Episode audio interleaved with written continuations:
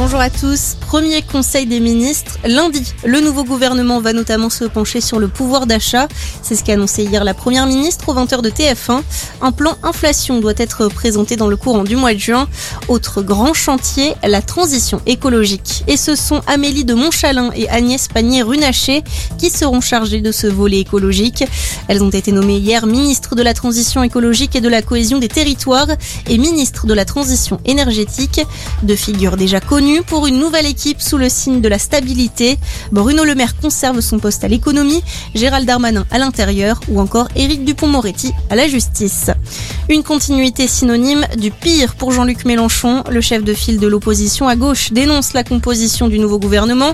Selon lui, il regroupe les principales figures de la maltraitance sociale et de l'irresponsabilité écologique du précédent gouvernement.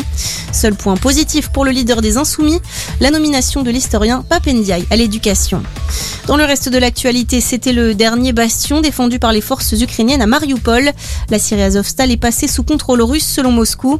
Dans un communiqué, le porte-parole du ministère russe de la Défense indique que le dernier groupe de 531 combattants s'est rendu. Un jeune palestinien tué par les forces israéliennes en Cisjordanie, c'est ce qu'affirme ce matin le ministère palestinien de la Santé. Le jeune homme de 17 ans aurait été abattu lors d'un raid dans le camp de réfugiés de Jénine. Un autre homme âgé de 18 ans serait grièvement blessé. Le site est le théâtre de violents affrontements depuis plusieurs semaines. Et puis le foot, l'heure du verdict en Ligue 1, 38e et dernière journée du championnat ce soir. Il reste beaucoup de suspense, en particulier en bas de tableau. Metz et Saint-Etienne se disputent la place de barragiste.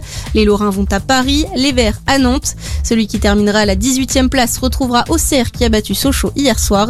Tous les matchs de cette 38e journée démarrent à 21h. C'est la fin de cette édition. On reste ensemble pour un prochain point d'information.